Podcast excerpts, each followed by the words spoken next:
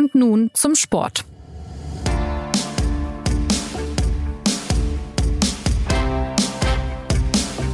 Die letzten Runden am Arc de Triomphe sind gefahren, die Tour de France ist im Ziel und die Welt blickt auf den erstaunlichen Sieger Tadej Pogacar. Der Slowene hat mit gerade 22 nun zum zweiten Mal das größte Radrennen der Welt gewonnen.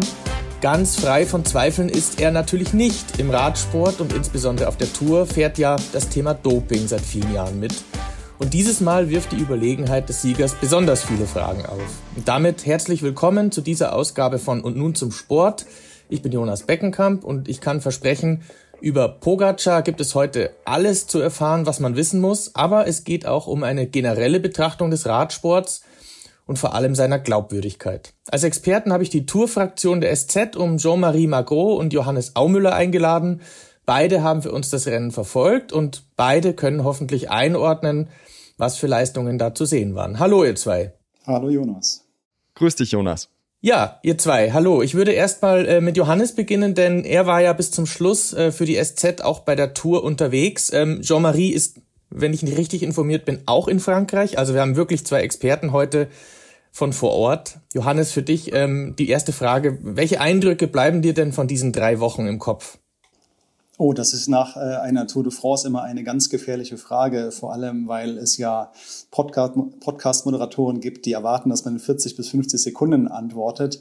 Ähm, wenn wir uns mal zunächst aufs rein sportliche ähm, beschränken, dann ist es schon der, der ganz große bleibende Eindruck, wie dominant dieser Tadej Pogacar mit gerade mal 22 Jahren diese Tour de France bestritten hat, wie er das erste Zeitfahren gewonnen hat, wie er dann bei der ersten Alpenetappe bei extremst schlechtem Wetter ein, ein Solo über mehr als 30 Kilometer gezeigt hat, ähm, bei dem er den Konkurrenten im Gesamtklassement mehr als drei Minuten abgenommen hat. Also das sind Dimensionen, die hat es so schon ganz, ganz lange nicht mehr gegeben. Also ähm, man, wir werden ja ganz oft, wenn wir über Pogacar reden, auch mal den Namen Lance Armstrong benutzen, weil das einfach so eine gewisse Zwangsläufigkeit ist.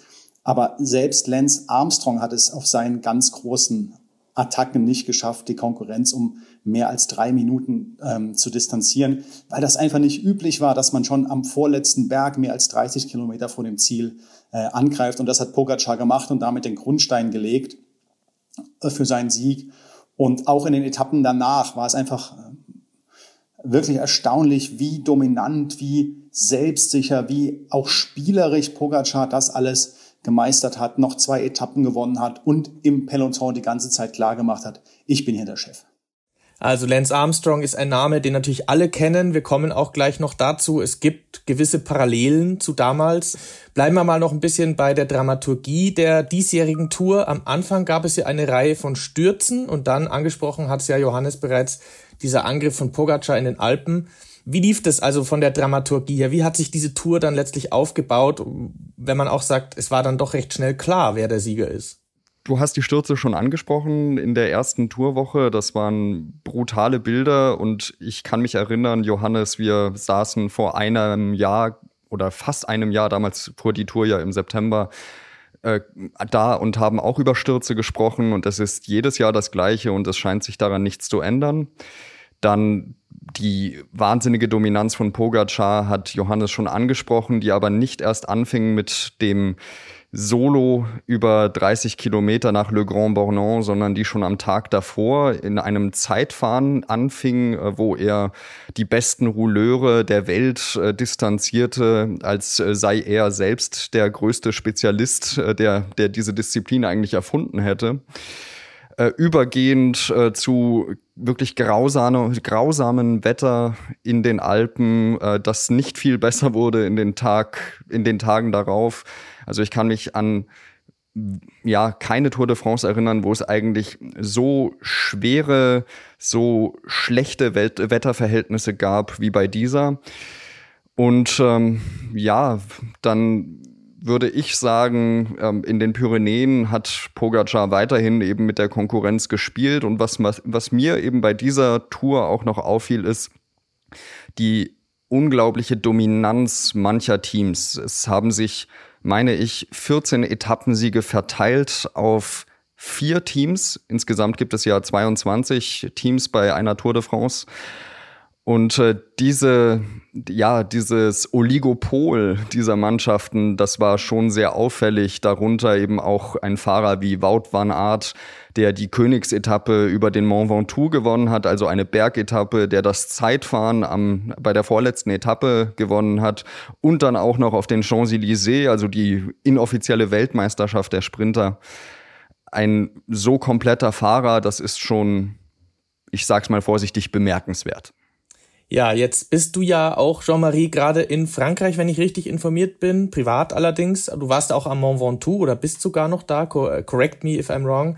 Wie nehmen denn die Franzosen diesen Sieger Pogacar wahr? Ich meine, ähm, die Tour ist ja immer noch auch ein französisches Rennen und es gab ja immer Franzosen weit vorne, aber diesmal eben einen jungen Slowenen ich bin beim ähm, am Fuße des Mont Ventoux. Ich bin gerade äh, für Ferien, äh, die habe ich mir jetzt vielleicht auch mal verdient, ähm, am ähm, in Carpentras. Das liegt unweit äh, vom von diesem wunderbaren Riesen der Provence entfernt. Und ich bin gestern auch mal zum Aufwärmen raufgefahren, was äh, auch mal eine schöne Abwechslung war zu dem bayerischen Flachland. Ähm, und äh, ja, ich weiß nicht, ob ihr im Hintergrund die Zikaden zirpen äh, hört. Ähm, vielleicht später dann auf der Aufnahme umso mehr. Äh, dafür möchte ich mich schon mal entschuldigen und äh, manchmal führt das auch zu Unkonzentriertheiten. Aber jetzt zu deiner Frage. Ähm, die Franzosen, jetzt erlaube ich mir mal so zu sprechen wie der ehemalige Chefredakteur Kurt Kister. Was ist denn das für eine Frage?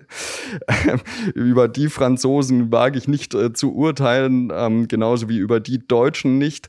Ähm, ich kann mir ein Bild machen aus der Medienberichterstattung. Äh, dort äh, ist es tatsächlich so im französischen Fernsehen, äh, wird diese Ultradominanz äh, betont, aber ich habe nicht den Eindruck, dass sie groß hinterfragt wird. Dort gibt es TV-Experten wie Laurent Jalabert oder Johan Ofredo, ehemalige Fahrer, die eben sagen, es äh, gibt nun einmal Champions und in deren La Natur liegt es eben auch so ein Rennen zu dominieren. Das kennen wir auch aus anderen Sportarten.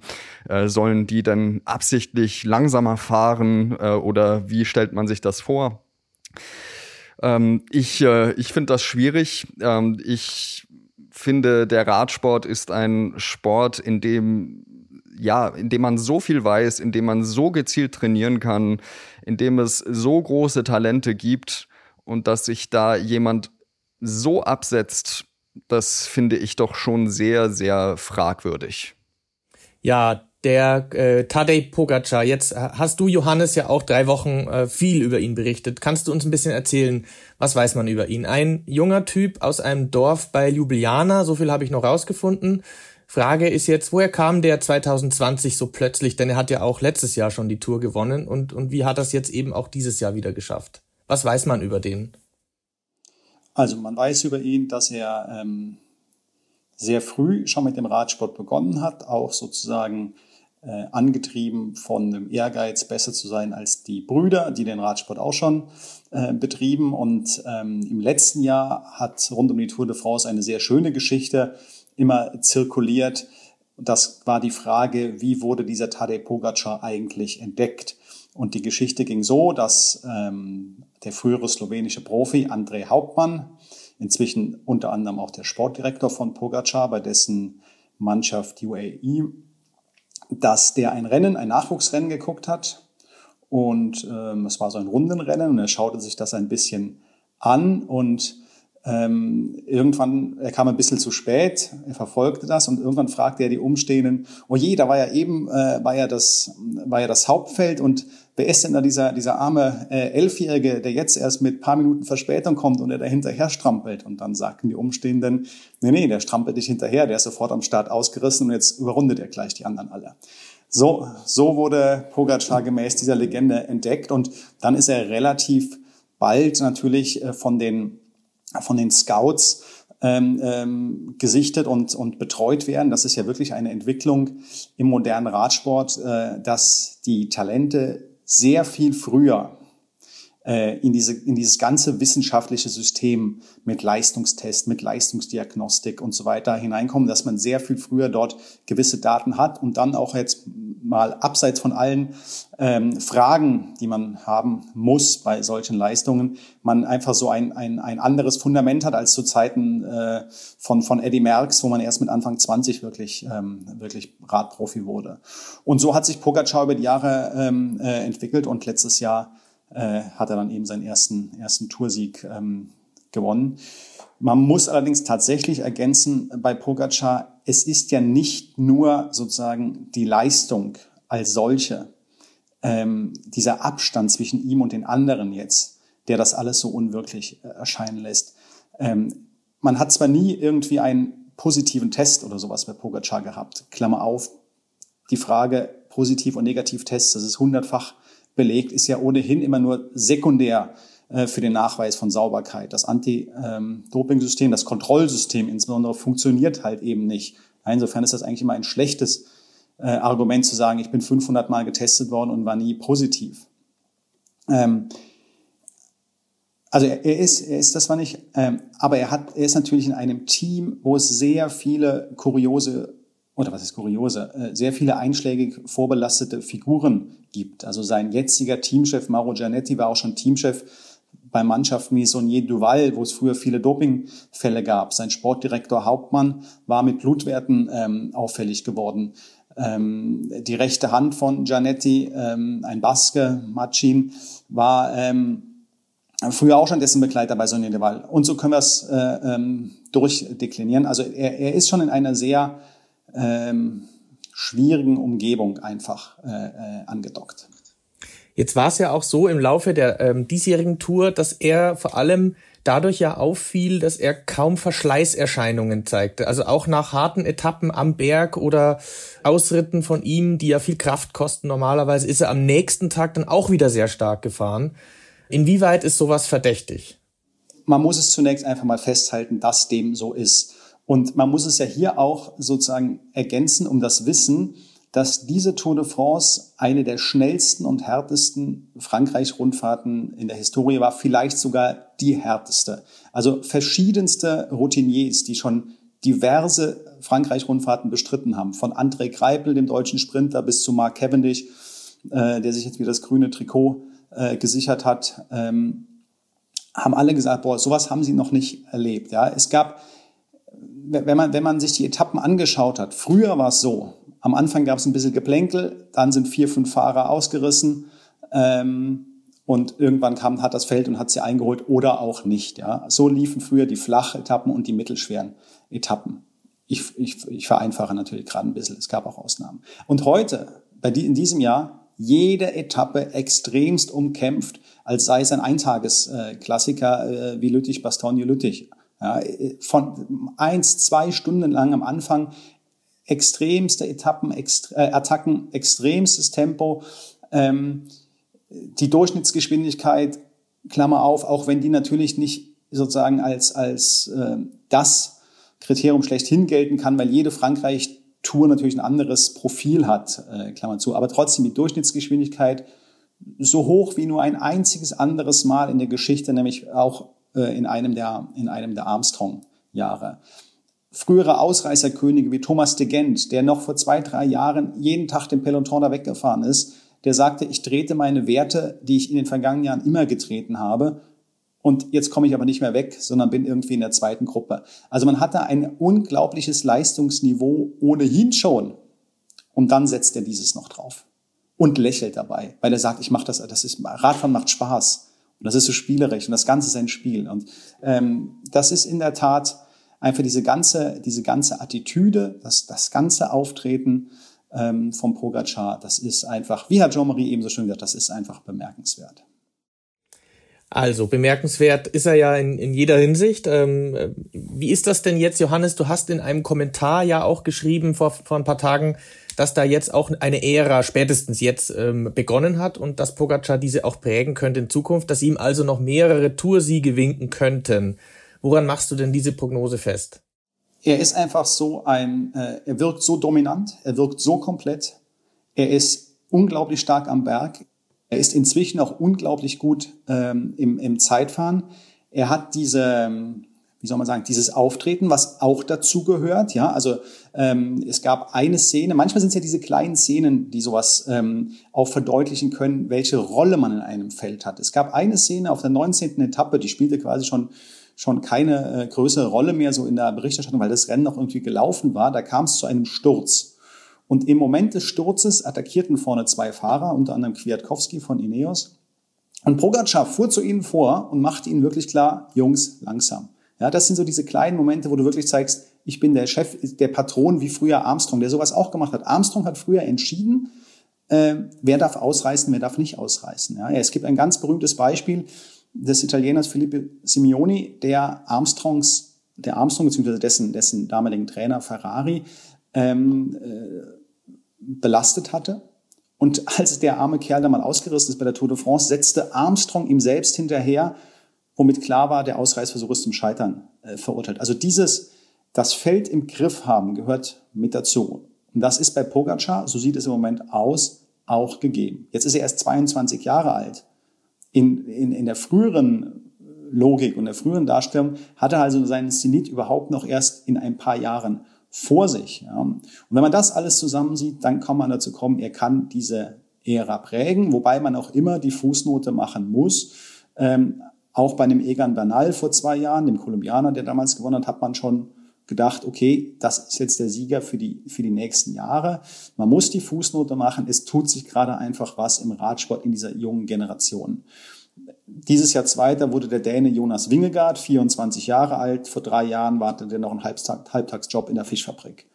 Ähm, es gibt Bernal, den wir gerade angesprochen haben. Es gibt ähm, das belgische Großtalent Remco Evenepoel, wo man schauen muss, der hatte letztes Jahr einen ganz schweren Sturz bei der Lombardei-Rundfahrt, muss man schauen muss, ob er wieder sozusagen die, die alte Form und die alte Klasse überhaupt wieder erreichen kann. Aber wenn er sie erreicht, ist er sicherlich auch ein Kandidat. Wir haben Wout van Aert eben angesprochen. Ich meine, jemand, der es schafft, die, die Sprint-WM, die inoffizielle Sprint-WM auf den Champs-Élysées, ein Zeitfahren und die Königsetappe über den Mont Ventoux zu gewinnen und nebenbei noch Wingegaard zu helfen, seinem Teamkollegen aus dem Jumbo-Team Platz zwei abzusichern, der ist einfach auch ein geborener Kandidat fürs Podium. So. Also von daher, man hat schon einige, und Tadej Pogacar selbst hat ja gesagt, es wäre dumm, diese Ära die Ära Pogacar zu nennen. Er rechnet lieber sozusagen mit einer Ära des schönen Radsports, wo sich alle sehr viel äh, bekämpfen werden. Okay, also der schöne Radsport, das ähm, lassen wir mal so dahingestellt. Wir kennen ja aber auch die dunkle Seite des Radsports. Und äh, ich würde gerne jetzt in die dunkle Seite des Radsports einsteigen. Da sind wir doch schon eine ganze Weile, Jonas. Also damit. Ja, aber jetzt kommen wir in die Details. Jetzt kommen wir ja wirklich äh, ins Eingemachte. Jean-Marie, du hast in der aktuellen Ausgabe der SZ ein großes Interview mit einem Dopingjäger geführt.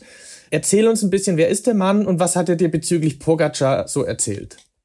Ich habe mit dem ehemaligen Trainer der ähm, ja, der Festina-Mannschaft, Antoine Vaillet, gesprochen. Also Festina war ja das Team, ohne das wahrscheinlich der Dopingsumpf im Radsport äh, niemals aufgeflogen wäre. Da ist ja 1998 äh, damals, weil ein französischer Gendarm, glaube ich, da mal den, den Müll aufgemacht hat dieser Mannschaft und äh, lauter Spritzen und ähm, irgendwelche Mittel gefunden hat, ist dann ja eben aufgeflogen, äh, wie, wie im Radsport eigentlich die Leistungen erzielt werden. Und Vaillet war damals Trainer dieser Mannschaft, hat, äh, war kein Arzt, hat äh, da also keine Spritzen gesetzt oder so etwas. Ähm, und äh, hat sich dann nach dem Anti-Doping-Kampf verschrieben, weil er eben jemand ist, äh, der von sich sagt, er möchte wirklich für die, für die wahren Talente dieses Sports und für die Schönheit dieses Sports kämpfen. Und er ist jemand, der seit Jahren eben sich zusammengetan hat mit unterschiedlichsten Spezialisten, Journalisten, Sportwissenschaftlern äh, und zum Beispiel Grenzen definiert hat, wo für ihn Leistungen plausibel erscheinen und wo er sagen würde, das kommt, das kann nicht äh, mit normalen Trainingsmethoden, Materialvorsprüngen und so weiter erklärbar sein. Da muss auf künstliche, auf Dopingweise nachgeholfen worden sein. Und Antoine Vaillet, ähm, kann man sagen, hat eigentlich immer sehr gute, sehr gute Indizien gehabt und äh, hat äh, mit, mit den meisten seiner äh, Vorwürfe, die er vorgebracht hat, auch sehr lautstark eigentlich sehr, also hat sehr, sehr richtig gelegen. Und er sagt, äh, dass Pogacar, dass das Phänomen in Anführungsstrichen Pogacar nicht durch äh, ein Trainingsvorsprung nicht durch irgendeinen physiologischen Vorsprung erklärbar sein kann, dass die Aussage, die zum Beispiel der von Johannes vorhin angesprochene ähm, Trainer San Milan, ähm, der angeblich auch irgendein Doktor sein soll, wo ich ehrlich gesagt nicht weiß, in, in was genau, aber äh, der eben auch äh, früher beim Team Sonier Duval äh, mitgearbeitet hat. Der hat die Aussage gemacht, dass Pogacar dreimal besser regenerieren würde als alle anderen, dass diese Aussage einfach ein, also vollkommen, vollkommen abstrus ist. Und ähm, er meint, äh, Pogacar auf irgendeine Weise ähm, hilft der, hilft der nach. Er misst es ja in Zahlen, in sogenannten Wattzahlen. Vielleicht kannst du das kurz erklären. Also Pogacar äh, ist offenbar in der, in der Lage, viel äh, mehr Leistung zu erbringen, also beim Treten ganz konkret? Ja, genau. Also es ist ja so, ähm, dass die Größe, in der Radsport eigentlich gemessen wird, ähm, die, die, die meisten Radfahrer haben ja jetzt zum Beispiel auch so einen Powermeter oder Powerwatt-Pedalen an, an ihren Rädern dran und äh, so können sie eben aufs Watt genau, also Watt ist ja die physikalische Größe für Leistung, sie können aufs Watt genau eben sehen, wie viel Leistung sie produzieren. Ähm, das macht man schon seit Jahren, äh, also auch schon in der Armstrong-Ära, auch schon in der Indurain-Ära konnte man das nachmessen. Man kann es auch nachberechnen für die früheren Champions. Äh, damals gab es aber diese Methoden noch nicht.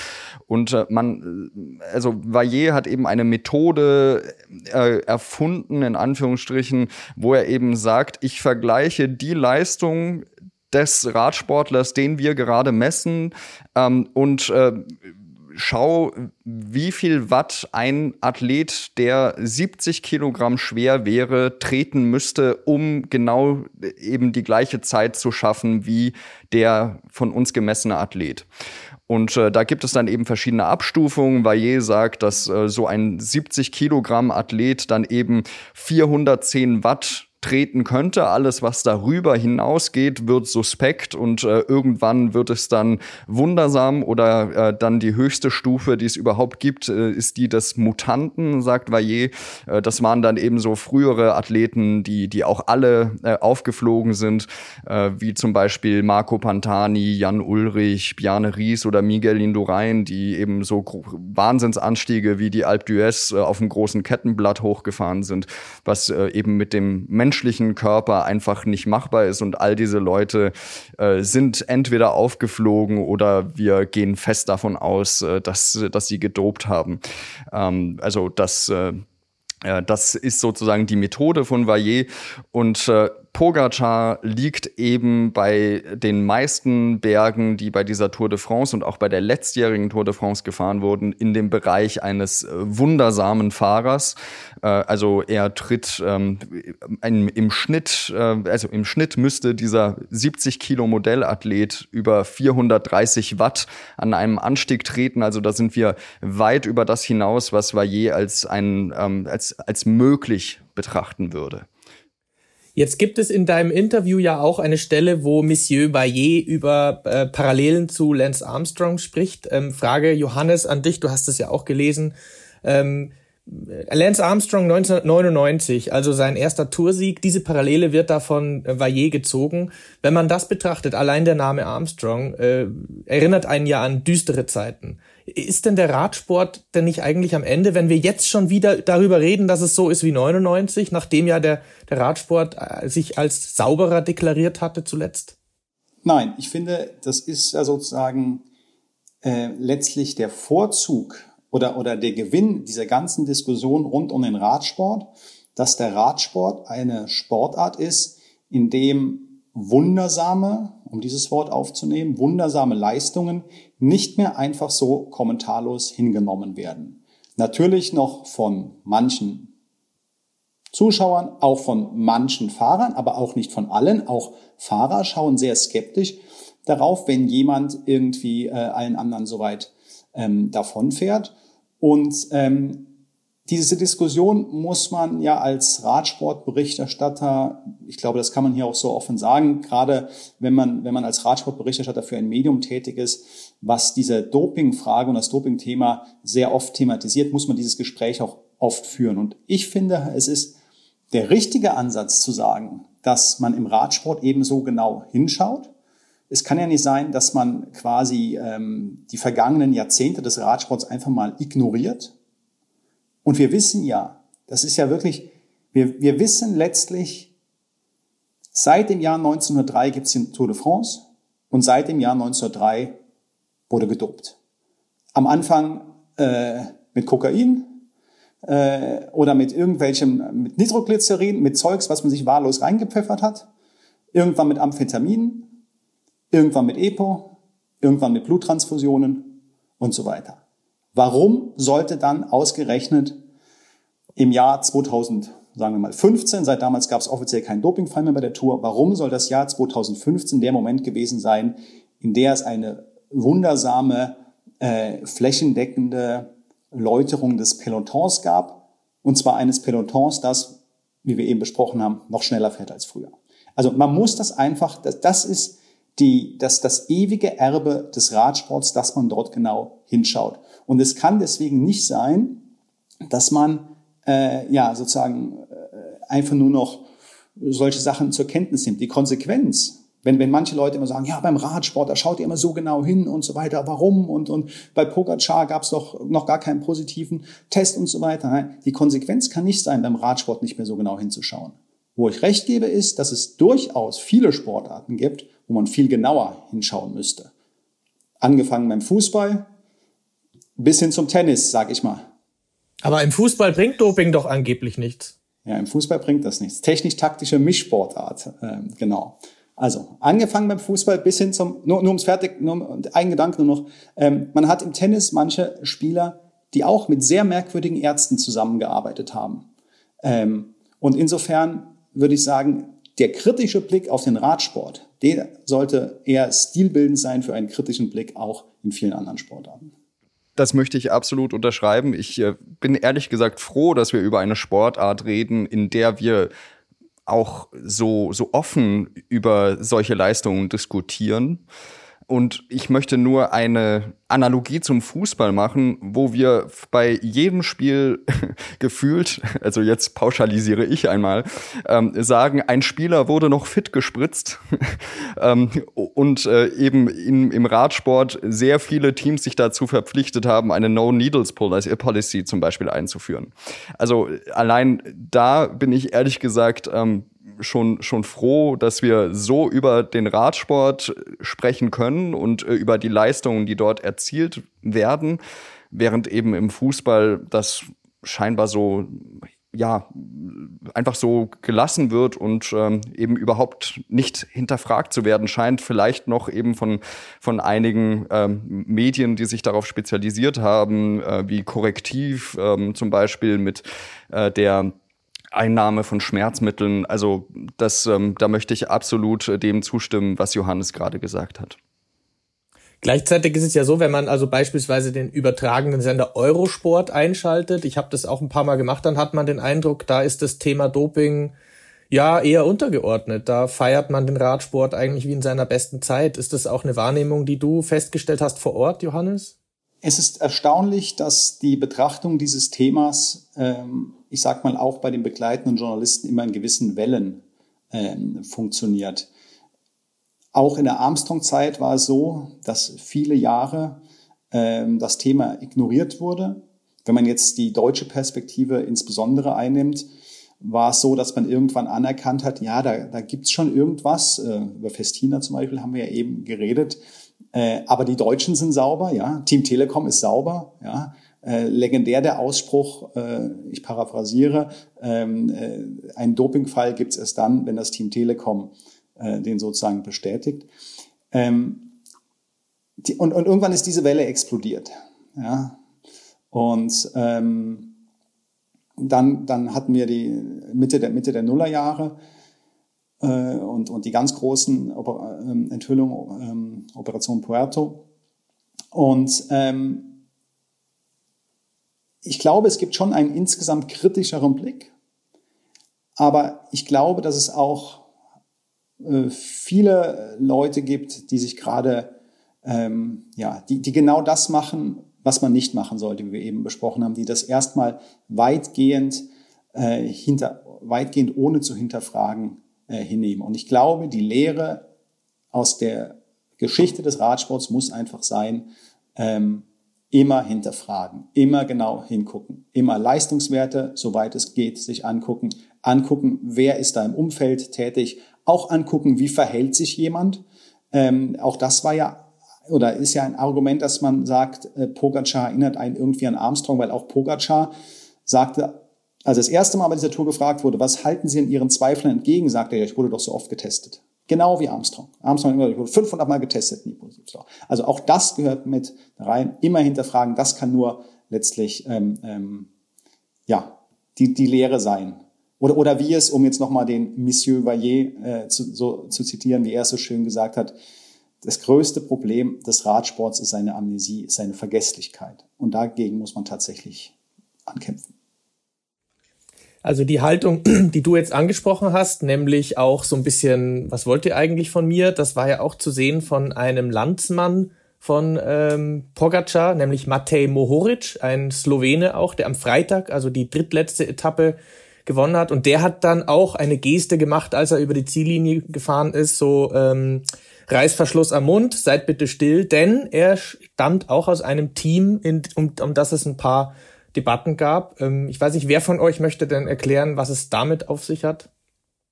Also in den Einzelheiten steckt da sicherlich äh, Johannes drin. Ich kann es mal versuchen und wenn ich irgendeinen Aspekt vergesse, dann kannst du mich ja komplettieren, Johannes. Also es, äh, Moritz fährt für das Team Bachrhein Victorious, äh, das bei dieser Tour de France sehr, jetzt kommen wir wieder auf dieses Wort, bemerkenswerte Leistungen gezeigt hat, äh, dass ähm, mehrere Etappen gewonnen hat. Mohoric hat zwei gewonnen, ähm, eine davon mit einem 80 Kilometer Solo, wenn es nicht sogar ein paar Kilometer mehr, waren. Und das andere Mal war es ein 25 Kilometer Solo. Ähm, und äh, er kommt äh, witzigerweise auch aus Slowenien, genauso wie Tadej Pogacar und der ausgeschiedene Primoz Roglic. Und das Team Bahrain Victorious, bei dem wurde eine Razzia von der Marseiller Staatsanwaltschaft durchgeführt, weil es offenbar einen Anfangsverdacht für ähm, Dopingvergehen gab, für den, für den Handel äh, mit äh, verbotenen Produkten. Ich äh, weiß jetzt gerade nicht, äh, um welche es sich dabei handelt. Vielleicht weiß Johannes da mehr.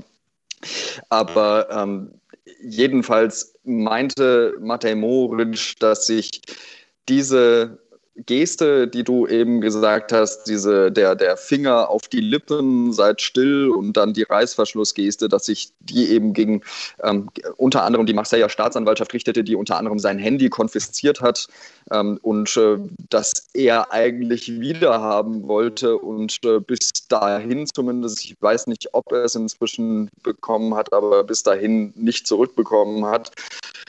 Ähm, es gibt aber auch Stimmen, wie zum Beispiel der, der Masseur der Mannschaft, der eben auch gegen Leute wie Antoine Bayer richtete, die eben die Leistung der Mannschaft in Zweifel gezogen haben, weil eben zum Beispiel ein Fahrer auch, äh, der in der Mannschaft fährt, wie Sonny Colbrelli, der eigentlich ein ausgewiesener Sprinter ist, auf einmal Leute am Berg überholt hat, die wirklich unter das Prädikat Bergspezialisten firmiert werden. Ähm, und äh, ja, das, was eben, und da kommen wir wieder auf die Parallele zur Armstrong-Ära, das, was ich äh, vorhin sagen wollte, als äh, Johannes über Simeoni ähm, gesprochen hat und äh, die Geste, die Armstrong damals gezeigt hat, das war ja nicht einfach nur, dass er den zurückgeholt hat, sondern dass er auch noch den Arm um äh, Simeoni umgelegt hat äh, und ihm da etwas ins Ohr geflüstert hat, wie eben ein echter Mafia-Boss das tut. Und die Geste von Mohoric, die lässt sich natürlich auch als so etwas werten, wenn man das möchte. Ja? Also genau die gleiche Geste hat Armstrong damals auch gezeigt. Und äh, das ist natürlich, also ich würde es mindestens als unklug bewerten, dass man mit solchen Gesten spielt, äh, wenn man eben weiß, äh, was diese im Radsport einmal symbolisiert haben und sie zeigen offenbar eben auch, dass sie sich sicher fühlen in diesem Umfeld, dass sich Leute wie Mohoric und Pogacar eben sicher fühlen ähm, und sich eben und, und eben in gewisser Weise auch ihr eigenes Gesetz ähm, durchsetzen in diesem Fahrerfeld. Was sehr schade ist, weil ich finde, auch wenn diese Tour so schnell gefahren wurde, äh, doch sehr viel Positives dabei auch zu sehen war, dass Fahrer nach langen Ausreißversuchen müde wurden und am nächsten Tag dann eben nicht mehr in die Ausreißergruppe gehen konnten und eben einfach fertig waren, unter den Bedingungen gelitten haben. Und das sind solche Dinge, die wir früher nicht gesehen haben. Ähm, das, äh, so, das finde ich einfach, finde ich einfach schade, dass, ja, dass man eben diese Leute auf der einen Seite hat und dann eben aber den Rest des Fahrerfeldes, der sehr wohl unter den Bedingungen unter, und unter, den, ähm, unter dem harten Rennen einfach gelitten haben. Jetzt habe ich zum Schluss noch aufgrund fortgeschrittener Zeit noch eine letzte Frage an Johannes. Ähm, auch hängt auch mit Pogacar zusammen. Du hast ja mit dem deutschen Routinier André Greipel ein Interview geführt, der jetzt seine Karriere beenden möchte. Ähm, er hat, ähm, du hast ihn auch auf Pogacars Leistungen angesprochen. Da hat er sehr karg geantwortet. Wie erklärst du dir das? Also erstmal ist äh, André Greipel mal, durchaus bekannt für eine gewisse Form der Kriegskrämigkeit, würde ich sagen. Äh, und zweitens ist er eben, ich meine, er ist jetzt 20 Jahre Profi, ähm, er hat auch diese ganze ähm, Armstrong-Ulrich-Zeit äh, damals ja auch schon äh, aktiv ähm, ähm, miterlebt. Und er ist sicherlich auch ähm, da auf eine gewisse Art auch geprägt von, von sozusagen von dieser, von dieser ähm, Zeit und auch wie man auch, wie, im Peloton übereinander ähm, redet. Und ähm, er ist da aber links sicherlich mit dieser Art, ähm, also ich, es fällt mir schwer sozusagen jetzt, jetzt die Mehrheitsverhältnisse genau auszumachen, aber es fällt auf, dass es zwar weiterhin solche Leute gibt wie Kreipel, die erstmal sagen, warum müsst ihr denn alles hinterfragen? Sagt doch einfach mal, boah, da ist ein Jahrhundert-Talent oder ein Ausnahmefahrer. Aber ähm, es gibt auch Fahrer und sportliche Leiter, ähm, die, sich, die sich anders ähm, äußern. Ähm, also wenn ein, ein Enric Mass äh, zum Beispiel sagt, äh, er ist gefahren, als hätte es uns gar nicht gegeben, dann steckt da auch immer eine, eine Botschaft drin. Oder wenn ein anderer deutscher Fahrer in den Gesprächen in der Mixzone ähm, nach der Mohoric-Aktion äh, so etwas spöttisch sagt, äh, wir konnten alle nicht mehr, außer dem Herrn Mohoric, ja, dann steckt da auch schon immer ein bisschen ähm, ähm, Subtext drin. Und ähm, man muss ohnehin natürlich noch ergänzen, es kam eben schon bei Jean-Marie so ein bisschen raus, ähm, die Radszene, gerade in Frankreich, gerade rund um die Tour, ist natürlich auch irgendwo so ein fluides Ding. Da gibt's Akteure, die sind heute Sportdirektor und morgen wieder Fernsehexperte und, und, und übermorgen sind sie Teil der Tourorganisation und, und dann das Ganze wieder Retour. Und ähm, da hat man natürlich auch solche, solche, oder da gibt's auch schon den einen oder anderen, Stefan Hulot zum Beispiel, ähm, äh, früher mal Gelb, Träger des gelben Trikots, der auch sehr kritisch drauf schaut, was, was Pogacar dort ähm, geleistet hat. Also äh, ich würde sagen, das ist auch sicherlich eine Veränderung gegenüber der Armstrong-Zeit, dass jetzt insgesamt aus dem Peloton, dem unmittelbaren Umfeld, kritischer drauf geschaut wird, wenn einer dort solche Leistungen vollbringt. Also es gibt noch tausende Themen, aber äh, unser Podcast wird dann irgendwann zu lang. Wir haben noch nicht über Mark Cavendish gesprochen und auch nicht über die Deutschen.